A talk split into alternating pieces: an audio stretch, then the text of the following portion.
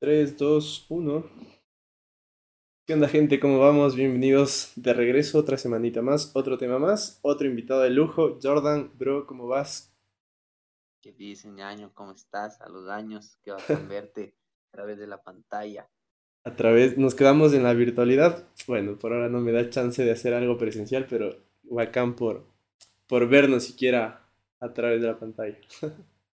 Sí, qué bacán. Gracias por la invitación, loco. Qué rico. ¿Cómo, ¿Cómo has pasado? ¿Cómo te ha tratado la vida en estos años pandémicos y post-pandémicos? Bien, loco. Súper bien, la verdad. Chévere. Como que full cambios en la life. Eh, nuevos proyectos también. Descubrirme en otras áreas. También eh, tratar de relacionarme de otra manera en mi entorno. Yo siempre he vivido como de el entorno musical y estar así rodeado de gente bastante musical y del medio. Y un poco ampliando eso también con, con otros proyectos como mi podcast y, y, personalmente también como que enriqueciéndome full de eso y, y siento que he crecido bastante en, en, un montón de esos aspectos profesionales y también como de, de, reflexión de qué es lo que quiero hacer de mi vida ya también por, por, por el punto en el que estoy así pasando mis, mis 27 años y todo eso. Estoy en mis 28. Entonces, nada, pues ya tripeando ahí un poco el futuro. Y nada, pues lanzándome a, a, vacíos, como siempre. Entonces, eso es bacán, poder seguir haciéndolo y teniendo la libertad de poder. Eso, eso es denso porque a la pandemia también me, me dejó ese, ese, no sé si esa señal, ese puñal ahí de, de que se te puede acabar la vida ahí mismo. Y cuando haces en retrospectiva, te falta un montón por vivir. dos años de vida. Sí. Entonces eso es poco. También, porque, claro, todos los planes, si es que habían planes, se, fueron a la shit, o sea, no. Ah, se, acabó todo y, tocó, literal, a mí también me tocó como, por decirlo así, volver a empezar, ¿no? Redescubrir qué onda, justo acababa la U igual y era como que, ¿y ahora? ¿Qué onda? Y y nada, por ese lado, ¿cómo lo llevaste tú a la pandemia? ¿Cómo te afectó en el lado creativo, en el personal? ¿Cómo fue tu trip ahí? Sí, yo creo que sí, a, todos les afectó, mm, más aún a la gente como creativa, creo que sí, para bien, ¿no? O sea, afectar en un sentido como eh, amplio en realidad, porque, eh, o sea, cualquier cosa te afecta en realidad la creatividad. La creatividad se, se, se le mueves un poco lo que le rodea o le cambias de ambiente o tú aprendes nuevas cosas o vives nuevas cosas y ya tu creatividad se ve afectada de alguna manera, que no es algo con... Obviamente afectó eso, afectó nuestras maneras de cómo consumimos, de cómo nos inspiramos incluso. Entonces creo que, que, que de esa manera sí somos humanos distintos. O sea, no hubiéramos, no estuviéramos ni tripeando lo mismo, ni hablando lo mismo, ni siquiera estuviéramos hablando, si es que no hubiera sido por la pandemia, ¿cacha? Entonces es súper loco, como que yo sí me puse a pensar de que eso hizo, eh, fue un detonante para que yo tenga un montón de otras ideas que nunca hubiera tenido, ¿cachas? Y, como que, de hecho, así como que también veo un poco la, la, la creatividad y más que nada como que el, el, el romper el bloqueo creativo, que que justo te expones a nuevas experiencias para desbloquearte, ¿cachas? Entonces, si es que tú estás metido en un mismo loop de vida o en un mismo ambiente, se te empieza a cortar justo la materia prima, ¿cachas? De donde tú empieces a, a comer para luego cagar. Entonces, en la creatividad y en el arte pasa lo mismo, creo yo, y creo que totalmente. Y a mí se me afectó un montón por, por un montón de cambios que hubieron en mi vida, eh, más allá de la pandemia, que ya es un cambio caso y, y nada, pues traté como de, empezar a, canalizarlo, de entender lo que podía estar pasando, así como que tratar de, de, llevarla, eh, como no sé, dentro de, lo, de mis posibilidades, lo que yo puedo controlar. Entonces creo que me puse bastante controlador en ciertos aspectos como de, de mis proyectos también, como tratar de yo agarrar las riendas de, de alguna manera y y nada, pues también la soledad te ayuda un montón para esas cosas, ¿no? Yo justo cuando empezó la pandemia estaba, era mi primera vez yéndome de, de la house y yendo a vivir solo y todo, ¿cachai? Entonces, como que un montón de, de nuevas experiencias que yo iba a tener y que yo sabía que iban a pasar y más aún bajo una pandemia y todo. Entonces como que traté de canalizar todo eso y canalizar mi tiempo dentro de la casa porque yo nunca he pasado tanto tiempo dentro de la casa como muchas personas que se toparon con la pandemia. Había otras personas como que les encanta estar en la casa y que siempre ha sido así y fue como no tan un cambio que sí me he topado con gente en ese trip. Pero para mí era un golpe abrupto y estar viviendo solano, entonces me tocaba canalizar todo ese tiempo y toda esa energía también en algo, ¿cachas? Eh, entre componer y tratar de pensar en estrategias para, para que no se muera lo que estábamos haciendo con Trébol, que veníamos nueve y que empiece el 2020 así, que el 2019 acabe con un paro de ensote que paró justamente literal todo y, lo primero que se afecta siempre son shows y siempre son esas cosas y después la pandemia, entonces nunca pudimos girar el disco, entonces fue así truncadazo, por suerte como que justo al estar expuesto a este detonante tan foco que fue la pandemia y la soledad.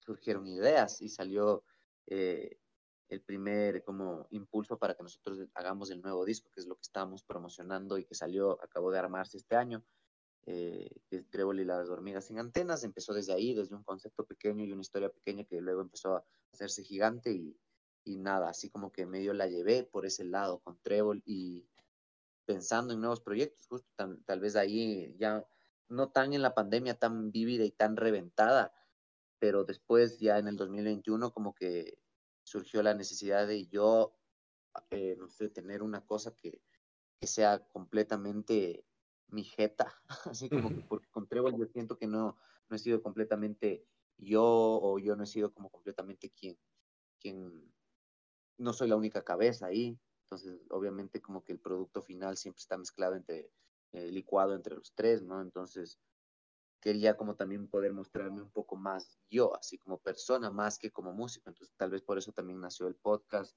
y fue como, así como la llevé, ¿cachas? Para mí han sido dos etapas totalmente distintas de la pandemia, justo una con, con un poco zafar la pandemia con Trébol y ver qué íbamos a hacer y tratar de, de seguir vigentes dentro de la virtualidad de alguna manera y vivir de eso porque justamente estábamos viviendo de esa nota de tocar y, de, y, y Trébol era un ingreso bastante fuerte para nosotros. Entonces tratar de que siga siendo así y, y después con el podcast tratar de, de, de, ver y de entender este nuevo lenguaje. Como que dividida mi pandemia, así medio maniobrada, chévere. Ahí. Bacán. Eh, yo no recuerdo, pero ustedes se presentaron virtualmente, o sea, hubieron algunos festivales virtuales y y muchas bandas de, de la escena se adaptaron a esta modalidad. No recuerdo, ¿ustedes sí también tocaron en algún festival, armaron un, show solos? ¿Y cómo fue? o sea, yo, yo, recuerdo que venían... Te, te, corto ahí porque recuerdo que venían de... Mm, o sea, en lo personal le iban rompiendo, se iban en crecimiento brutal. Y claro, llegó la pandemia y como tú dices, les truncó todito lo que en su momento se pudo haber planeado del 2020. Entonces, ¿cómo fue ese, ese, esa sentada a la realidad después de lo que ya nos explicabas, pero ahora en el ámbito de, de armar un show, pero frente a una cámara y esperando que alguien atrás de la pantalla esté. Ajá, ajá. Bueno, primero, o sea, como que yo siento que, que nunca hemos estado en la ola, ¿no? O sea, Trébol más bien es una banda que nunca se ha subido a, completamente a la ola o ha estado ahí encaminando una ola, sino ha sido como un, una banda que yo le siento hasta medio lento, pero seguro. Así como que los fans son súper fieles, o sea, la gente que está encariñada con la banda y entiende la banda y nos siguen desde siempre, es, es focazo, son hinchas de la banda, o sea, son gente que es re hincha, pero no, nosotros no somos una banda de moda, o sea, no somos una banda que se ha puesto de moda y que como que ha reventado y que está sonando en radios y cosas así, justamente por el estilo, un poco también por nuestra falta de gestión también, que sí, hay que decirlo, que sucede y también falta de herramientas y todo, pero más que nada justo falta de enfoque en ese, en ese trip, ¿no? Pero como que justo pensando desde ese lado, justo como tú dices, como que veníamos como ya de, de hacernos un nombre y de estar como que lanzando cosas y de ya tener como nuestra audiencia segura, porque tenemos ya una audiencia que es la audiencia de Trébol, que siempre va a estar ahí, que nos entiende y que tripea lo mismo, entonces si bien no, no, hemos estado como que en una ola muy grande de música que venga con nosotros, como pasó con el indie, por ejemplo, que salió una banda de indie salieron un montón de bandas de indie. Entonces, Trébol siempre ha sido como un poco una cosa un poco extraña, que cabe en cualquier escenario, pero sigue siendo nada, si no tiene como muchas bandas con las cuales mezclarse en cuestión como de sonoridad igual o parecida, muy pocas en realidad, entonces como que eso también como que nos impide un poco subirnos a una ola de eso. Espero que en algún punto pase, que el rock tostado y difusión se ponga re de moda y podamos como eh, subirnos o estar ya en esa ola, entonces sería increíble, pero nunca hemos sentido eso y en la pandemia se veía venir como que hasta podría irse a la verga, o sea, podía acabarse la banda. Siempre también hemos estado en ese trip, siempre empieza un año y pasa alguna cosa y decimos como, uh, uh, ya se va a acabar, sí, se nos va a acabar la ficha, ¿cachas? Entonces, si nos ponemos como en ese trip como de ansiedad por el deadline de que se pueda acabar. Entonces, así como dato curioso, te cuento, cuando nosotros estábamos en nuestro festival, íbamos a, lograr como nuestro año festivalero, que fue lograr Carpazo, Saque el Diablo, Quito Fest, eh, en el mismo año. No recuerdo bien qué año fue, pero era 2016, me parece, que al inicio de ese año yo había dicho así como que si no logramos estar en uno de esos festivales, acaba esta huevada, ¿sí? Como que ya, como objetivos, ¿cachas? Que te vas poniendo, laborales, incluso, entonces, es como que si no logramos esto, ahorita ya no lo vamos a lograr, o sea, mejor paremos y lo logramos, ¿cachas? Como justamente esa presión de ponernos ese, esa soga al cuello también como que nos ayuda un montón, y la pandemia fue un poco así, ¿cachas?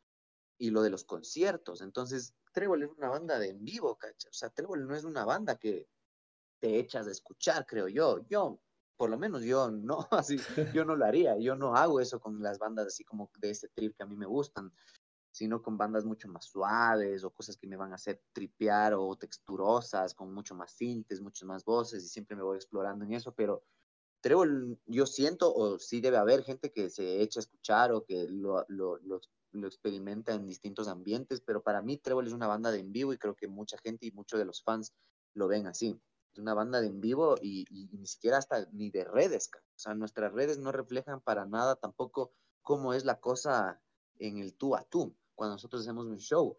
Es súper foco, es súper foco. Cuando la gente nos ve en festivales, es, es, es, hay un, no sé, como una comunicación y un lenguaje que nosotros manejamos ahí, que se llega mucho más puro, que creo que en la grabación no, hemos logrado hasta ahora tener un disco que suene a cómo nosotros en realidad transmitimos la música en vivo, que creo que es algo no imposible, pero que estamos en esa búsqueda. Y claro, pues a nosotros nos paniqueó la pandemia y la virtualidad por ese punto, ¿cachas? De primero, no ser una banda que está dentro de una ola.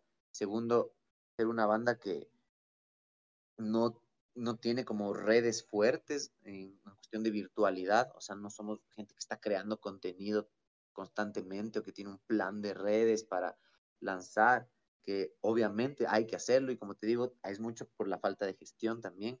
Y, y nada, pues entonces lo que más nos costó fue tratar de no hacer lo mismo, ¿cachas? Eso fue como que lo primerito que yo tripeaba, como que no tenemos que hacer para nada lo mismo. Si es que van a existir shows virtuales y una etapa así súper apocalíptica de los shows, nosotros tenemos que irnos con ese trip también. Entonces ahí surgió la idea de dejar los ponchos por un momento y generar este paréntesis que fueron los trajes espaciales y la etapa espacial de Trevor que le dicen.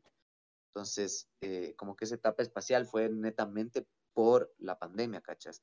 Entonces tratábamos de regalarles a las personas no solo música, sino también una historia y un hilo conductor de eh, qué estaba pasando con Trébol, juntar canciones, o sea, todo el disco que lanzamos tiene citas o guiños o, referencias a canciones antiguas de Trébol.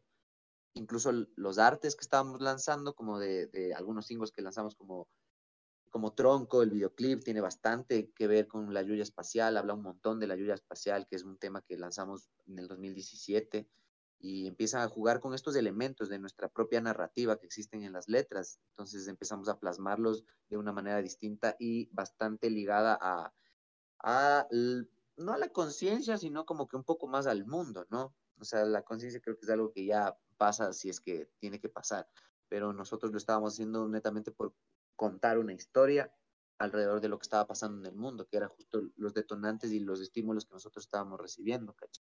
Entonces, un poco que ahí fue cuando nosotros tuvimos eh, una ventanita para decir, esto podemos mostrar en los shows, o sea, este nuevo show, show espacial, jugar un poco más con otras texturas, tratar de jugar con sintes, con drum machines, y, y creo que todas esas cosas también nos fueron llevando por otro lado a la composición, ¿cachas? Y, y nada, pues creo que por ese lado fue un poco más fácil subirnos ya a tarimas, hacer lo que siempre hemos hecho, pero como un concepto distinto y ver como otro tipo de banda, pero eran los mismos tres manes que se ponían ponchos, tocando unas cosas más tostadas y un poco, un poco más procesadas por esta nueva etapa espacial, que ahorita volvió a la etapa de los ponchos, ¿cachas? Como te digo, era un paréntesis. Entonces, con ese, ese trip como un poco más entretenido y el concepto visual del en vivo, como que nos, nos, empezamos a subir primero a un autocine, hicimos el primer concierto de autocine de acá, de La Patria, es una bestia. Eh, hicimos también como una de las primeras transmisiones, que al ser una de las primeras también hubieron demasiadas fallas técnicas. Eso era lo más foco de toda esa etapa, ¿no? Que no somos un país que tenga un internet arrecho. lo más arrecho es NetLive y eso es súper triste. Entonces era como que qué verga, nunca vamos a poder, o sea, si queramos, así tuviéramos los equipos. En Ecuador no existe esa capacidad de internet, ¿cachas? Como ver lo que transmitían en Estados Unidos, los shows que muchas bandas como Foo Fires. Entonces, todas esas cosas, ¿cachas? Aquí habían unas limitantes gigantescas ya por el lugar. Y igual los equipos, ¿cachan? Pero es bacán que la gente lo quiera hacer. Entonces, nosotros lanzamos el uno de nuestros primeros shows virtuales, después nos empezaron a llamar, como te dije, estábamos lanzando material, lanzando nueva imagen, lanzando fotos, y nos llamaron a festivales igual, ¿cachas? Hubieron festivales online también donde nos podíamos volver a ver con, ahí nos topamos con la tripulación de Osos, con la Paula Navarrete, que estuvo bacán verles, ¿cachas? Así como que otra vez, así como que arrecho, qué raro y qué arrecho, así como toda esa etapa fue qué raro y qué arrecho, qué raro estar tocando para full carros, qué raro que en este concierto la gente grite con el claxon, entonces era rarísimo, cachas, era como qué apocalíptica huevada. Y, y lo más chistoso de eso era justo el no tener el feedback de la gente, que eso sí nos costó muelas, cacha. Pero igual, qué bizarro toparte con las personas con las que compartías full en los festivales, y ahora en ese tri con mascarilla, sin gente, o sea, con horarios súper específicos por la transmisión, con, ajá, como que algo en la producción de shows también mejoró, hizo que todos como que sea mucho más relojito y todo sea mucho más eficiente porque tiene que escucharse perfecto en la transmisión, entonces como que algo también fue mejorando y se fue reforzando que no había antes de la pandemia, como te digo, estímulos nuevos y mejoras de esas nuevas cosas que te empiezan a caer, Y ahí nos llamaron también y grabamos Quito Fest, eh, ese fue como nuestro, nuestra tercera vez tocando en el Quito Fest y esta vez virtual, entonces fue una bestia. Eh, me, estoy olvidando de algún otro festival online que también lo grabamos, que salió por ahí. Oye, pero es, es bien denso porque pareciera que es full atrás y a la vez pareciera que es full reciente todo esto. O sea, yo me acuerdo, asistí igual a un, cuando estuvo a tope y todos encerrados, asistí a un par de, de, de conciertos y era bien extraño, porque claro, eh, no se compara nada el estar con tus pandas ahí, el poguear, el saltar, el gritar, a, estar saltando en tu casa y estar dando vueltas el sillón. Me, me conecté a la tele, un parlante y, y apagué las luces y, y, era como que, extraño, o sea, yo solita ahí como la, shit, pero ¿era eso o, o, o, no disfrutar nada? O sea, o quedarte como prohibiéndote de esas cosas que si no hubiera el COVID en ese tiempo, lo hubieras hecho igual. Entonces, es extraño también porque es este como paradigma de que estuviéramos hablando de full tiempo atrás, pero no, no pasaron dos años y a la vez como que no ha pasado mucho, pero se siente full lejano. Es, es algo bien, bien heavy.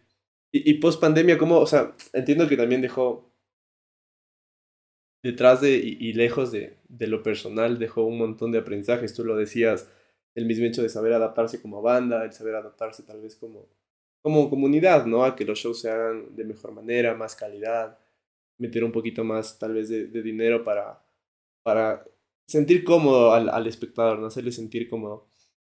¿Qué más te dejó que crees que sea un highlight de la pandemia? Porque entiendo que todos estos dan resultado a cosas que lo vemos después de unos años, ¿no? ¿Qué crees que ese, ese puntito alto en el que digas, ah, si no fuera por la pandemia seguramente esto no hubiera pasado? Mm, yo creo que Yo creo que full cosas, pero específicamente con, con o mis proyectos, creo que fue un montón de que yo sí puedo hacer full cosas a la vez. como que eso fue algo que, que caché. Embaladazo, loco. Embaladazo. Estaba así como que componía, escribía, o sea, temas que compuse en la pandemia, estamos montando ahorita, cachas. Así como los nuevos de Trevor. Entonces son cosas que, justo como tú dices, no ves ese rato, pero luego dices como, oye, qué bueno que hice esta huevada. Así como que, qué buena decisión que tomé ahí, de ponerme a, a, componer.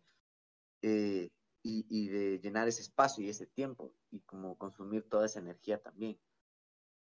Lo foco es, es, justo eso, como que entenderme a mí, cómo trabajo yo conmigo, porque no había tenido chance de hacer eso, ¿cachas? Nunca había tenido chance de sentarme a ver cuál es mi metodología para yo entenderme a mí, trabajar conmigo y, que me gusten las cosas que hago y soltar las cosas que hago, porque hay mucha gente que sí, trabaja solo y hace sus cosas, pero momento de soltarse se pone todas las trabas, él, él, mismo o ella mismo se ponen como esta traba de no voy a soltar, no está tan bueno, callar esa voz es dificilazo, ¿cachas? Y para mí creo que eso fue lo más valioso de la pandemia porque lo hacía o lo hacía, ¿cachas? O sea, no había, no había la otra opción de, de ahuevarme a lanzar alguna cosa, ¿cachas? Entonces, soltar, ¿cachas? Creo que eso fue lo que más aprendí de eso y, creo que también se refleja en los proyectos porque también tienen una buena dosis de, de, lo que yo soy. Entonces, todas esas cosas y esos aprendizajes se, se veían reflejados en eso.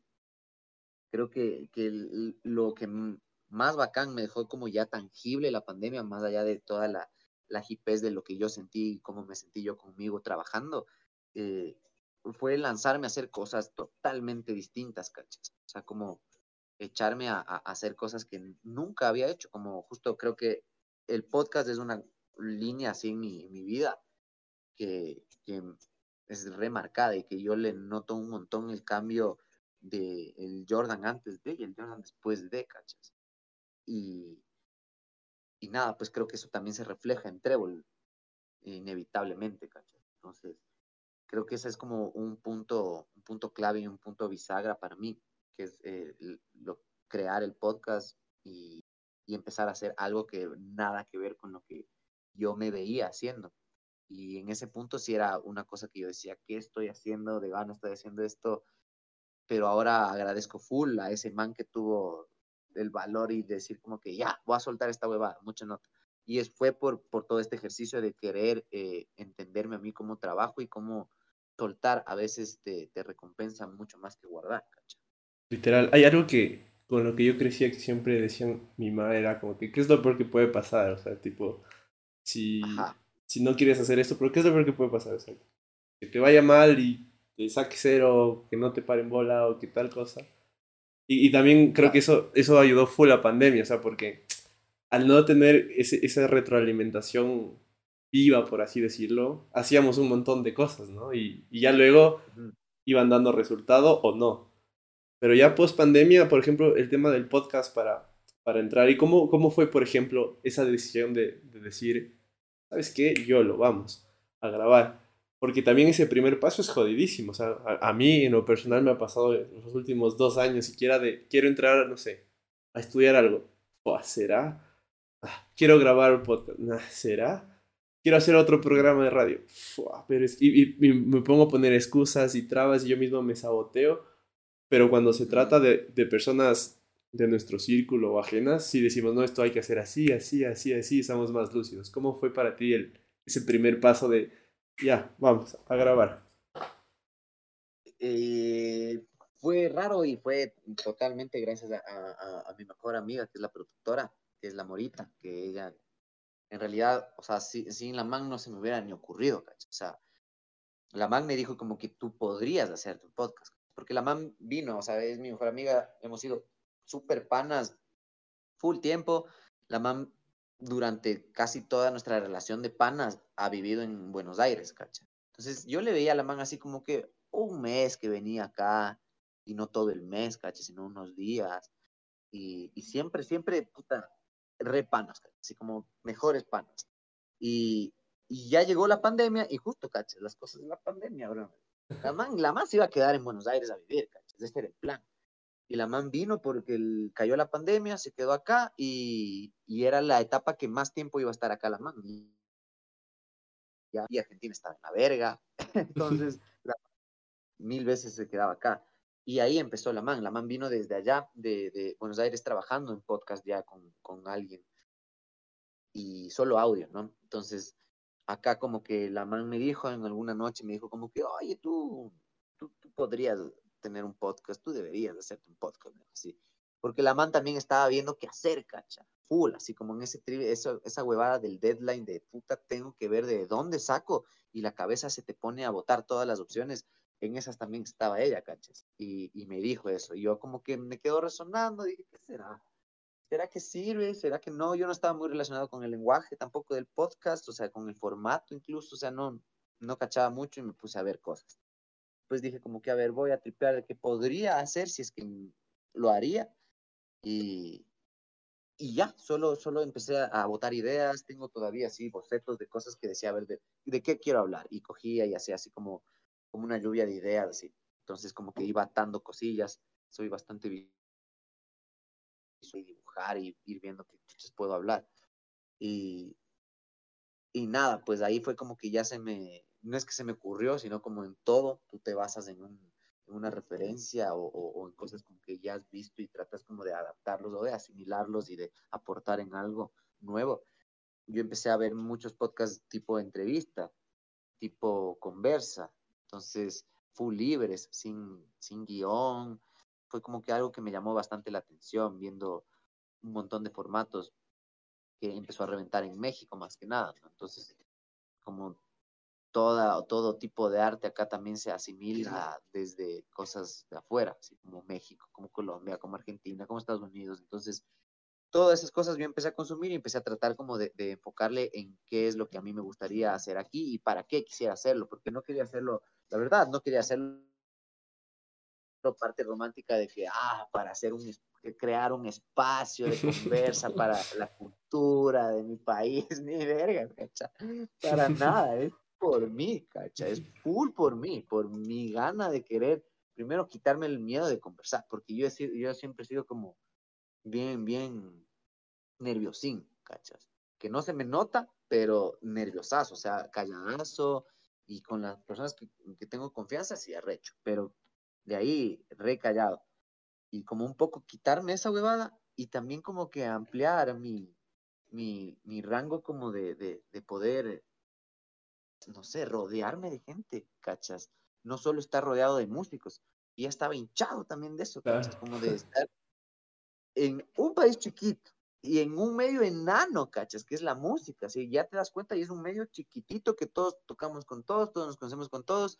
Entonces, bacán, hay full panas, todo bien, pero también uno quiere como mudar un chance eso y esa visión. Y el podcast como que yo le veía que era una ventana hacia eso y hacia que a mí me perciban de una manera distinta, no como el, el Jordan bajista de Trevor, que el man se vuelve loco y se bota el pogo y, y el man cabecea como crazy y manda a la verga los chapas y todas esas cosas, ¿cachas? Todas esas cosas a mí ya me empezaban a hacer un ruido de que a mí me perciban también así, como que yo, tal cual todos los días, soy así y nada que ver, ¿cachai? Polo opuesto en realidad, sin, en algunas cosas.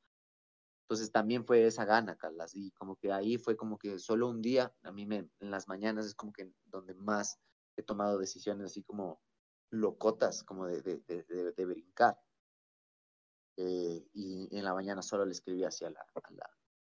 Creo que ni eso, creo que solo hice un post con una foto que tenía por ahí y puse y dije como voy a hacerme un podcast. Y, y, le dije ahí después a mi, a, a, mi amiga La Morita y le dije, hagámosle, de una. Y era un proyecto así como que dijimos, ya, bacán, tomémonos unos tres meses para, en tal mes vamos a lanzarlo. Yo le había dicho en enero, así como que empezó 2021 y yo ya estaba ansiosazo, cachas. Y planeábamos lanzarlo abril, así, cachas, y empezar a tratar como de, de ir armando hasta que yo empecé a ver que otras personas también querían lanzarse podcast, ¿cachai? Porque era obvio, era, era obvio que iba a pasar. El algoritmo sabe qué es lo que quiere para quién. Así es como claro. yo. Entonces, te empieza a mandar y, y, y, y, no sé, como que a mí me atacó lo mismo que a full gente le empezó a atacar, porque las ideas y todo eso está totalmente en el aire. El que la baja es el que se la queda, ¿cachai? Entonces, un poco como que empecé a cachar que otras gentes querían hacerse podcast. Eh, específicamente le vi al Cazurro, el Cazurro Ah, Art, sí, sí. eh, al Sebas Cadena, que, que el man se iba a hacer un podcast, cacha. Y le vi cómo, cómo lo escribió y cómo posteó lo de su primer invitado y dije, no, el man va a hacer lo mismo que yo quiero hacer. Se jodió. Ajá, y el man iba a hacer su primer episodio con el Álvaro Bermeo, cachas, de Guardarraya. Entonces yo dije, uh, no, no, me, me, me ganó la idea. Dije, qué huevada. Y, y yo vi que el man posteó, pero no lanzó. Entonces el man no lanzó. Se demoró un huevo en lanzar, cachas. Y yo entre ese rango, yo le dije a esta man, hay que hacer, hay que hacer y lanzar antes de que lance este man, cachas. Entonces fue, empezó a hacer como esta bebada, no como de competencia, sino como de tratar de ganar tu espacio en un nuevo, un- es una nueva escena, cachas. Entonces, ahora se entiende que hay espacio para todos, ¿cachai? Pero que salga una idea a la par de otra igual, como que a mí me hacía full ruido y justo empezaba la vocecita de no va a funcionar. Y lanzas después, ya no va a funcionar. Entonces mi yo ansioso dijo como que, brother, siguiente semana hay que buscar con quién empezamos. Y empezamos, ¿cacha?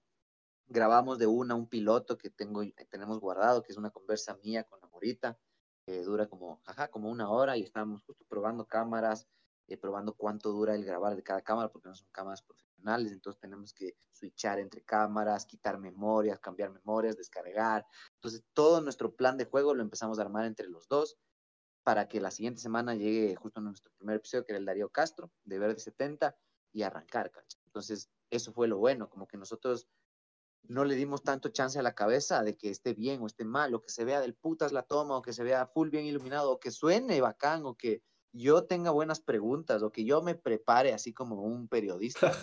No, fue así como lancémonos, o sea, como tú dices, ¿qué es lo peor que puede pasar en ese sentido? O sea, podían pasar un millón de cosas horribles, ¿no?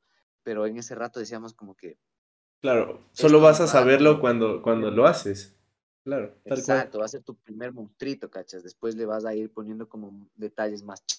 Se me vienen tres, tres ideas a- a la cabeza. Primero hablabas de las personas. ¿Cómo ha sido, por ejemplo, la relación de Jordan hacia las personas con Trébol y con, con el podcast, ¿no? Porque al menos en, lo personal, claro, yo también esto lo hago por hobby, lo hago porque me gusta y, y- también por, por conversar con alguien, por ejemplo, contigo que, que hablábamos cuando yo tenía la radio, cuando tú estabas en el ajetreo de, de, la banda y todo. Y claro, po- tener esta excusa para conversar también es bacán y la conexión con personas se vuelve, se vuelve diferente por, por la conversa que ya llevas. ¿Cómo, ¿Cómo es tu relación con las personas en ese sentido?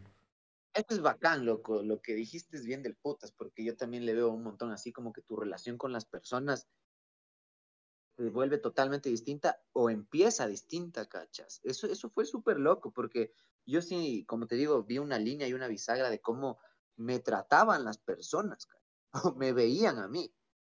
Porque yo, yo, yo sí sentía eso como que al man, a Jordan Trevor era un man que estuvo, ha estado ahí desde, desde los 14 años, pues loco. O sea, es un niño el man. El man ha, ha ido creciendo con su banda, ¿cachai? Y a mucha gente del medio, de mi medio, de la, de la escena de la música acá y de lo que intentamos que sea una industria, eh, me han visto como ese chamín, ¿cachas? Como que me han visto ir creciendo con mi banda, pero sin embargo sigue habiendo, ah, seguía habiendo esta cosa como de verle al man chamo, porque no ves más del man, Carla. No ves más del man que su misma banda con la que tocaba desde el colegio. El man ya graduado, ya viejote y sigue con su misma banda. Entonces, es como que no rompen el imaginario del primer chamo que vieron tocando el bajo en Trébol, ¿cachai? Entonces, es como que el podcast sí me ayudó un montón a que ese imaginario se quiebre totalmente, porque que mucha gente de mi propia escena y de mi mismo medio, como que me vean conversando con gente del mismo medio de una manera, mm, no sé cómo ponerlo, interesante y, y, no sé, no, no, no, no quisiera como decir, eh, no sé, como de una manera nueva, tal vez, de cómo se aborda a, a la entrevista de un artista o las preguntas de un artista, porque te lo digo, a, a nosotros nos hacen preguntas súper turras. es como súper difícil llegar a tener una buena conversa, así con gente que te llama a entrevistas o que se empapen de lo que tú estás haciendo. Entonces, como que por ese lado se generaban conversas muy interesantes de cosas re interesantes de la persona y no cosas que yo estaba buscando proyectar ni de mí ni de, ni de cosas eh, faranduleras, digámoslo así, ¿cachas? Entonces creo que eso hizo como que la gente me empiece a, a ver como ya como un man medio más viejo. Entonces, era foco porque al principio, justo pandemia, no nos veíamos, no nos veíamos nadie y aún en el 2021 era como raro, aún encerrados, un chance. Entonces, como que mis primeros encuentros otra vez con gente del medio eran como que los manes, loco, tu podcast y ni sé qué, y brother, qué arrecho. Y, y se ponían a querer conversar full, ¿cachas? Y yo decía como, esto no hubiera pasado si yo no hacía eso, cacha. Si yo no hacía el podcast, estos manes me hubieran saludado. ¡Hey, qué más, campeón! ¿Cómo estás? ¿Todo bien? Se iban, brother. O sea, esa huevada fue focasa, loco. O sea, ese upgrade de cómo te ven también como, no, no por lo que has hecho, sino por lo que eres y por lo que estás proyectando, porque no es la culpa de ellos, es porque yo estoy dando más, eh, no sé, dando más a la gente o al medio cosas que yo en realidad soy, porque justo en el podcast ya no, yo no estoy parado en un personaje o atrás de un bajo, sino estoy conversando una hora y pico, hasta tres horas he conversado en el podcast, que ya obviamente no puedo actuar o ser otro man, ¿cachas? Soy totalmente yo y pregunto lo que a mí me sale de la panza, ¿cachas? Entonces, creo que por ese lado fue bacán, porque yo les di también mucho más definición de quién soy yo como persona y totalmente, full gente también decía como que, brother, yo pensaba que ese man, el man creo está locote o tal bebada, o que el man, no sé, como que era súper llevado, o como que era un man re junkie, que sí soy, pero no como los manes imaginaban, ¿cacha? Entonces es de putas, es bacán como romper esos imaginarios, y ahí también empecé a cachar eso, cómo rompes el imaginario, y cómo lo que tú decías, inicias o, o haces que tus relaciones personales sean distintas yo al, llamar a personas a conocer, porque la mayoría, yo diría que el 90% de mis episodios del, podcast son con gente que nunca he cruzado palabra, nunca les he visto, ¿cacha? Entonces les conozco ahí, o sea, está grabado cómo les conozco a esas personas.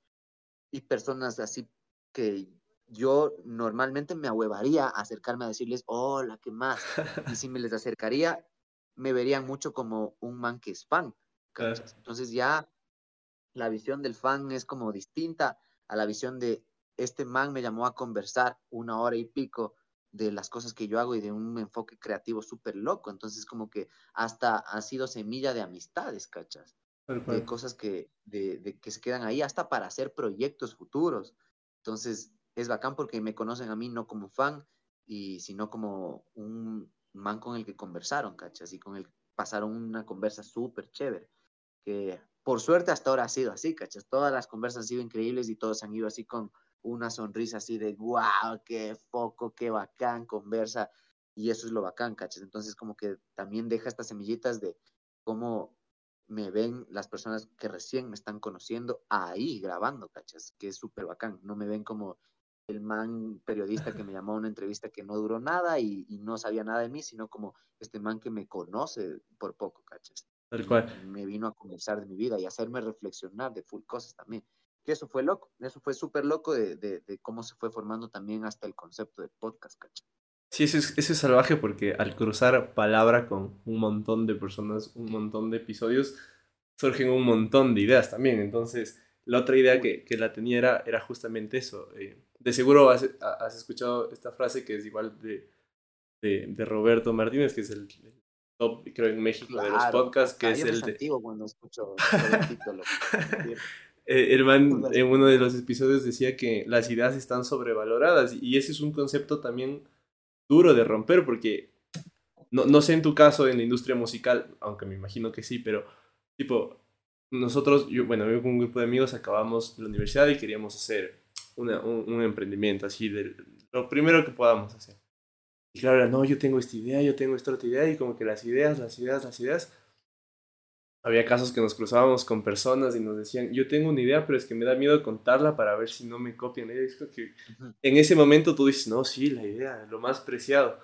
Y ahora como que se ha deconstruido un montón ese término de qué es una idea. Entonces, al cruzar la palabra, eso, eso, eso decía, al cruzar la palabra se generan muchas ideas, pero hasta qué punto el, o sea, y te digo esto por lo que decías de, de, de Cazurro, que, que, tenía el podcast, que lo habías visto y luego tú dijiste, no, hay que sacarlo antes de... Entonces, eh, eh, ¿a qué punto en realidad tener una idea es, o sea, es, es, buena si es que no se lo hace, digo, ¿no? Porque puede tener la mejor idea en la cabeza que si no lo hago, claro. no trasciende. O sea, ¿cómo, ¿cómo ves tú el tema de las ideas? Porque en este mundo hay un montón, o sea, tú tienes un podcast, yo quiero también hacer el podcast, hay otros miles y miles que están haciendo su podcast, que al final todo es lo mismo, pero cada uno da un enfoque diferente, pero a la final la idea es lo más, para mí, superficial que se tiene en todo, en todas las actividades que se van haciendo, ¿no? Sí, sí, sí, sí, sí es focazo, porque las ideas, o sea, si a ti se te ocurre una idea, y eso digo full, siempre están ahí rebotando, ¿cachas? En el espacio en, el en donde estás, porque no hay, no hay a dónde correrte, ¿cachas? Si te encierran en un cuarto con un alfiler, con 10 personas. A las 10 personas se les va a ocurrir ocupar ese alfiler para abrir la puerta, ¿cachas? A las 10 personas. Los 10 van a decir como que, a ver, ocupemos el alfiler. Porque no es que es, es una idea, sino es algo obvio por el estímulo que tienen afuera, ¿cachas? Por su estímulo externo, ¿cachas? Entonces, yo creo que lo mismo pasa en cada país, en cada industria, en cada, en cada lugar, en cada escena, lo que sea, ¿cachas? Se nos van a ocurrir las mismas ideas, ¿cachas? Se nos van a ocurrir de ley las mismas. Eso pasa con las bandas, justo, ¿cachas? Lo que decías. Uno dice como, del putas, vamos a sacar un disco conceptual para esta pandemia. Vamos a cantar un y, ¡pum! todos, todos, todos, todos sacaron un disco conceptual. Es porque ese es el momento en el que tenía que pasar. Justo por eso ahorita estamos viviendo en la música de acá una revolución de, de concepto ya, o sea, es, es, las bandas entran pensando directo en el concepto. Antes no. Antes la banda, las bandas, así como Sally Mileto, como Cruz Encarnat, como La Grupa, como la Cacería de Lagartos, ellos no pensaban en qué concepto tiene nuestra música, qué concepto ah. vamos a... Ni vergas. Los manes querían... Lo que más sacaba la puta era dónde vamos a tocar. así como en dónde, en dónde, con qué vamos a grabar. Eso era lo que ellos pensaban. Ahora ya las bandas piensan, ok, necesitamos una paleta de colores. Cosas que no se pensaban antes, ¿cachas? Y, y es porque, no es porque a alguien se le ocurrió, sino ese es el momento y esa es la idea que está rebotando y nos está llegando ahorita, ¿cachas? Como te decía, lo del podcast.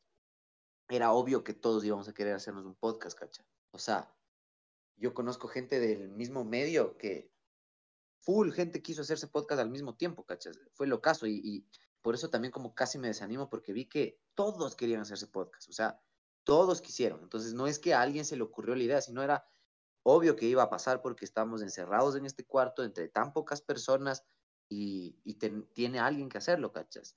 Entonces, ahí lo que tú dices, esto de las ideas, yo creo que también soy fiel creyente y lo he dicho así en algunos podcasts de que yo no creo que también el que se le ocurre la idea es el que la gana, ¿cachas?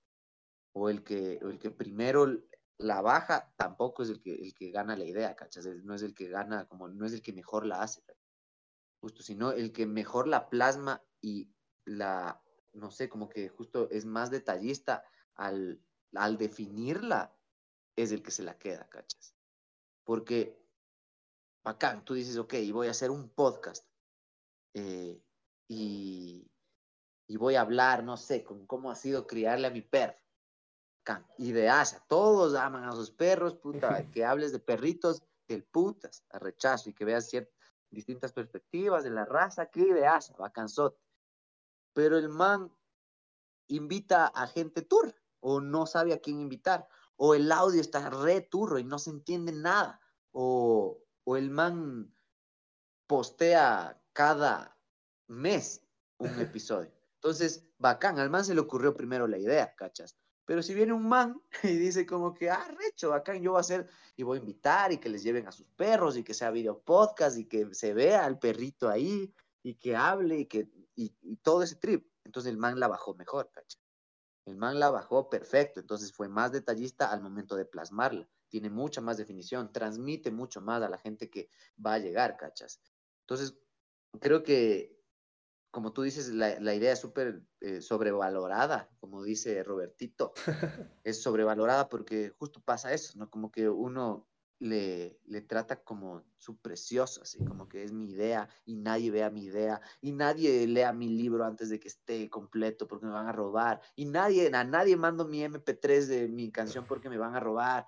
Y, y yo, loco, he conocido tanta gente así desde que soy chamo, de que por paniqueo no te dicen una cosa o no te muestran una canción o no lanzan una canción.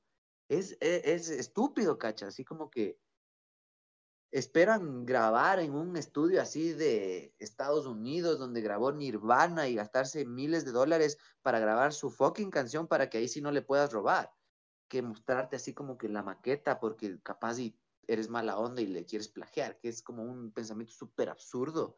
Entonces, creo que es eso, ¿no? Como que justo le, le, es tenerle así de valorada a tu idea, así como que, y sin mostrarle, es, es justo eso, como hacerte, no sé, una paja mental, es una paja mental de que tú tienes y es para ti y que, y que es lo mejor y que cuando lo hagas va, va a reventar, ¿cachas? Y esas personas que se la tienen así reguardada son las mismas personas que tienen esas ideas y luego ven que dice, yo hubiera hecho mejor, a mí se me ocurrió primero esa beba y salen con esas cosas, ¿cachas? O adjudican tu, tu éxito a otras cosas, como que es que al man le salió mejor porque el man tiene, no sé, su, su, su papá es dueño de tal huevada.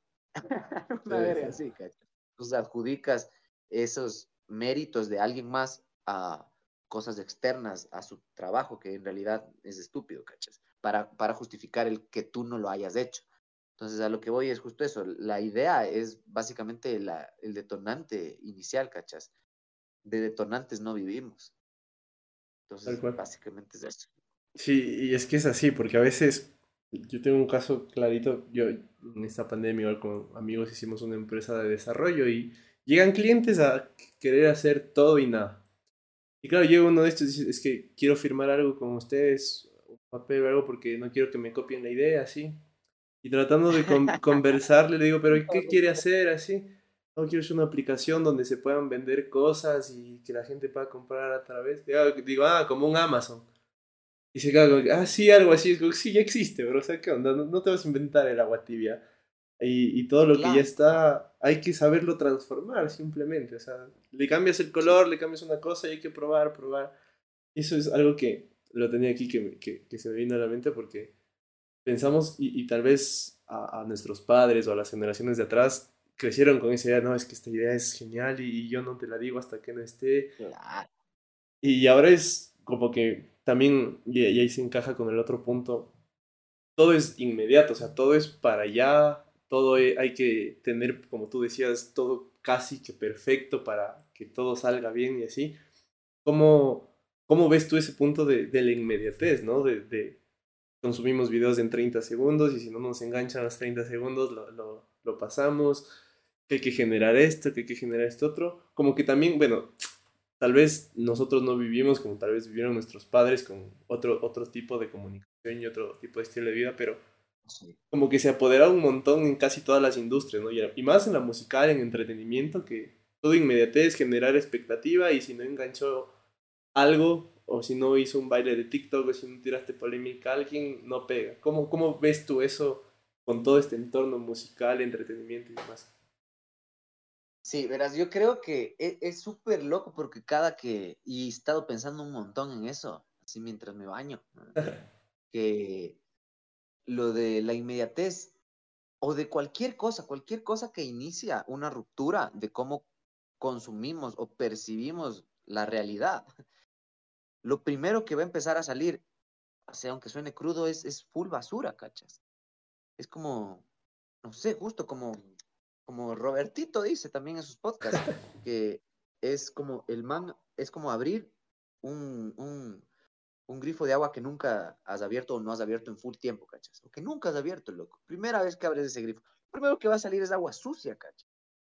Entonces tienes que dejarle abierto para que luego empiece a salir agua limpia agua que sí te va a beneficiar, ¿cachas? Yo creo que eso pasó con TikTok y eso ha pasado con las redes sociales en general. nosotros para nosotros es una herramienta tan nueva que es lo mismo que, no sé, como cuando se inventaron el teléfono, tal vez, ponte, cuando se inventaron el teléfono que te podías llamar con tu pana a la otra, al otro barrio, era así como, brother. Entonces, lo primero que iba a pasar era full basura, ¿cachas? Full llamadas para venderte productos, señoras colgadas del teléfono, planillas de teléfono hecho bestia de elevadas, o sea, todo un caos, ¿cachas? Con cualquier idea, creo que lo primero que sucede es un desastre el, primer avión no ha de haber volado tan chévere, ¿cachai? Se han de haber matado full gentes hasta que los aviones como que ya no se choquen o ya no se caigan, que la gente sepa dónde construir aeropuertos. Entonces, lo mismo creo que pasa con las redes sociales y con la inmediatez en específico, que es algo nuevo de la red social. Eh, las primeras cosas inmediatas que empezamos a cosas así que en realidad tú podías decir como que qué chucha, o sea, es un video de 10 segundos y es viral. Y el man que sale ahí sin querer se hizo famosazo y súper bien por el man. Que al final, sin prueba y sin error, no hay producto. O sea, como para sintetizar. Pero ¿cómo lo, ¿cómo lo has vivido tú, digamos, en ese, en ese aspecto? ¿Cómo... O sea, yo he visto eso justo así como veedor, ¿no? O sea, como he visto que que las primeras cosas eran una cosa que no te construye para nada y luego empieza a venir gente que con la inmediatez hace cosas increíbles o que se adapta, adapta su contenido o adapta su, su diálogo a eso y, y es, es, es, una genialidad. Hay cosas que yo me topo en TikTok, que yo era reacio a TikTok de una manera focasa, que digo, qué arrecho, o sea, qué, qué chistoso, o sea, qué bacán este man, cómo se las ingenió y es bacán y aprendes cosas también, como qué bacán, qué manera de meter tanta información en un minuto o en menos de un minuto para gente que te pueden hasta hacer llorar, así como lograr emociones tan rápido. Y, y es poco porque en la música es complicado, ¿no? O sea, en la música es complicado porque una canción, y sí hay, o sea, hay canciones que pueden caber en TikTok, cacha, que de lo que yo he estado viendo, pero más allá de eso, cómo ha influenciado eso a las bandas y cómo ha influenciado al medio a, a, ser máquinas de crear, ¿cachas? O sea, yo creo que la creatividad justo es como la carrera del futuro porque vas a tener como que hacer un montón de cosas desde la idea, ¿cachas? Eh, desde crear eh, eh, formatos para grabar videos o, justo generar contenido.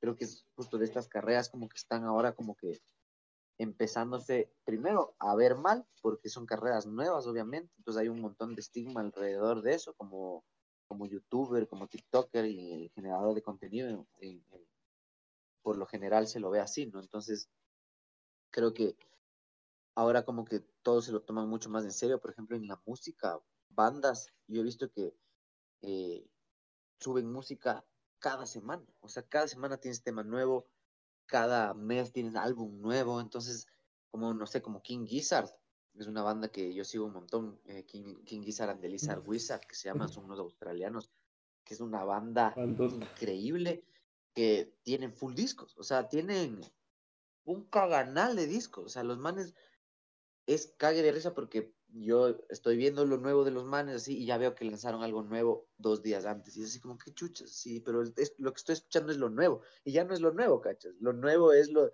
ya es lo viejo de tres semanas antes, entonces es como, qué estupidez, cómo cambió la, la, cuestión esta y cómo los manes se adaptaron, entonces es interesante ver y, y, tratar como también de, de adoptarlo a ti, cachas, estas, estas nuevas como maneras que se dan para crearlo, para seguir vigentes, porque yo creo que el rock va a volver así. O sea, si el rock vuelve, porque el rock ha sido rezagado ya los últimos años, ¿no? Entonces, el, el, rap ha estado ahí represent y sigue y va a seguir. Pero el rock a lo que no se ha adaptado es justo a eso, a la inmediatez.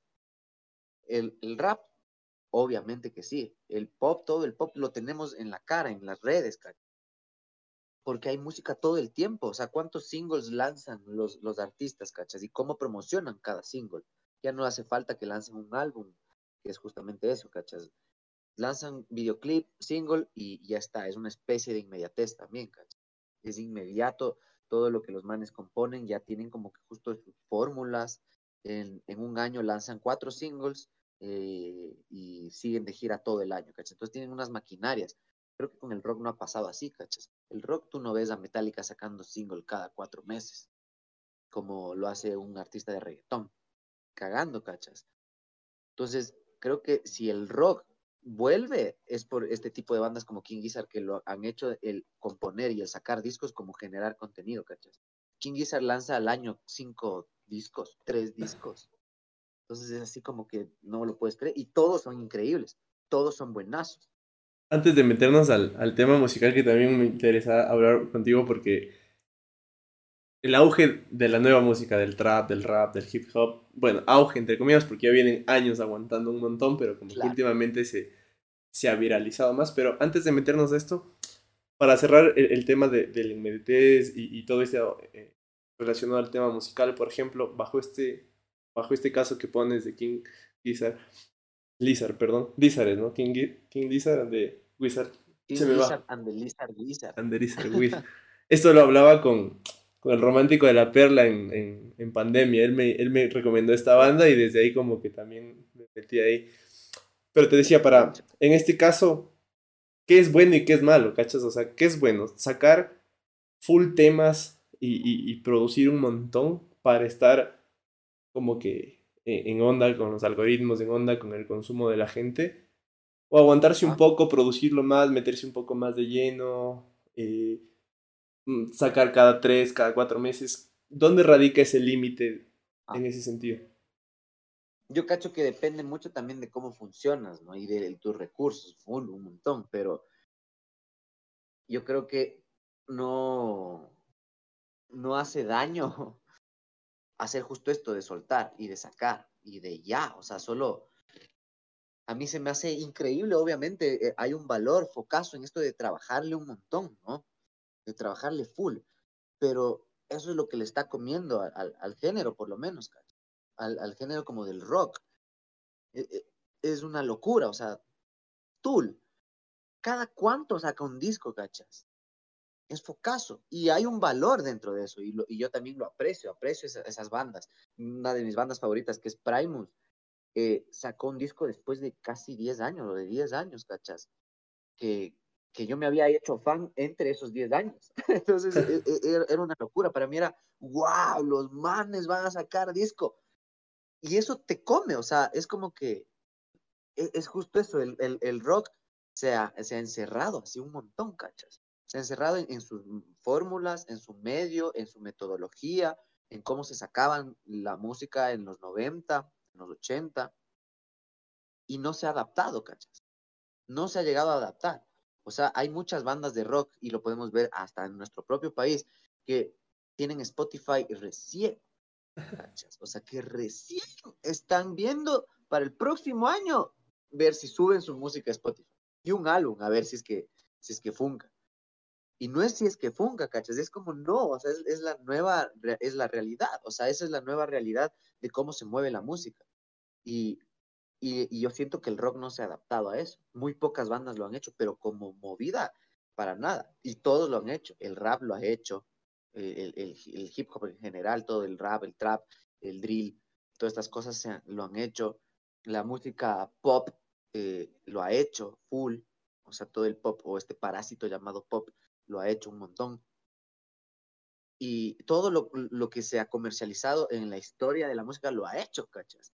Y el rock no tanto, o sea, el rock como que no se ha adaptado a las nuevas maneras de consumo de la gente, creo yo, ¿cachas? Justamente por eso hay pocas bandas de rock con TikTok. Entonces, o que generen un contenido de TikTok que vos digas, ah, qué arrecho.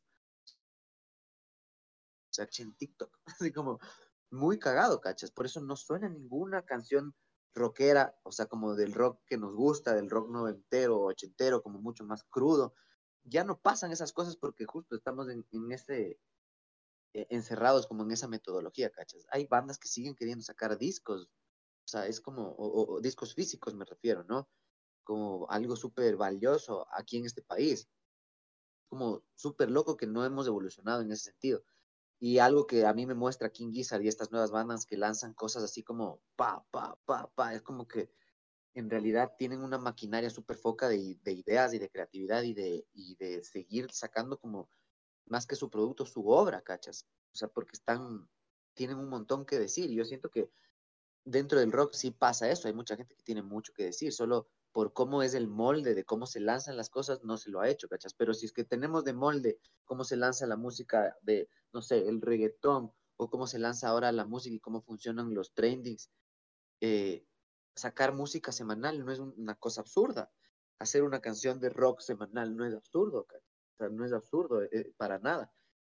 Pero claro, existen estos purismos de que no, es que no funciona así. Pero yo creo que nada, o te adaptas o mueres. ¿Y que quieren ver morir al rock? Para nada, cachas. Yo creo que esa es la única manera en la que va a volver, con una sobrepoblación así de, del género, Y de que todo el tiempo esté generándose buenos temas. Porque como te digo, mientras más hagas, mejor te, cada vez lo vas a hacer mejor, cachas mientras más rápido y más lo sueltes y siga, continúes y continúes, mejor vas a hacerlo, ¿cachas? O sea, el, nivel de producción y de eficiencia sube por, por hacer y hacer y hacer y hacer y hacer y hacer. Y si nunca el rockero se ha puesto a componer tanto, es justo eso, como que se ha dedicado tanto a que una cosa quede perfecta y que sea increíble tal vez, así como por purismo, nada más, que se perdió a hacer otros cinco temazos con e, todo ese tiempo y toda esa energía, ¿cachai? A veces te ensimismas en una cosa también, que puede ser también lo que puede estar acabando con el género. Y yo la verdad creo que esa es la única manera, hacer y hacer y que se vuelva justo una cosa no viral, sino como que hay un montón de donde escoger y el rock ya se impregna en todos lados, justo por eso, como lo ha hecho el rap. E, es interesante y algo se me viene a la mente, tipo, no sé si te ha pasado, pero en el día a día a nosotros o a nuestro círculo, que, no sé, no, este cuadro tiene que ir acá o este color tiene que ser así porque así es. Y como que, sí, ¿quién dice que es así? O que hay una escuela de colores que te va a decir, oye, este color no es para tal cosa. Y, los rockeros son full así. Exacto, tal cual. Entonces se me viene a la mente eso porque, claro, ahora, y, lo pongo como ejemplo, Duki, el argentino, en una de las entrevistas decía que él creció en un hogar de, de, rock, o sea, que los padres escuchaban todas las bandas de los 2000, de los 90 de Argentina. Y él nació en esa escuela y, por ahí en uno de sus primeros temas, él saca la base de la batería, la base de guitarras.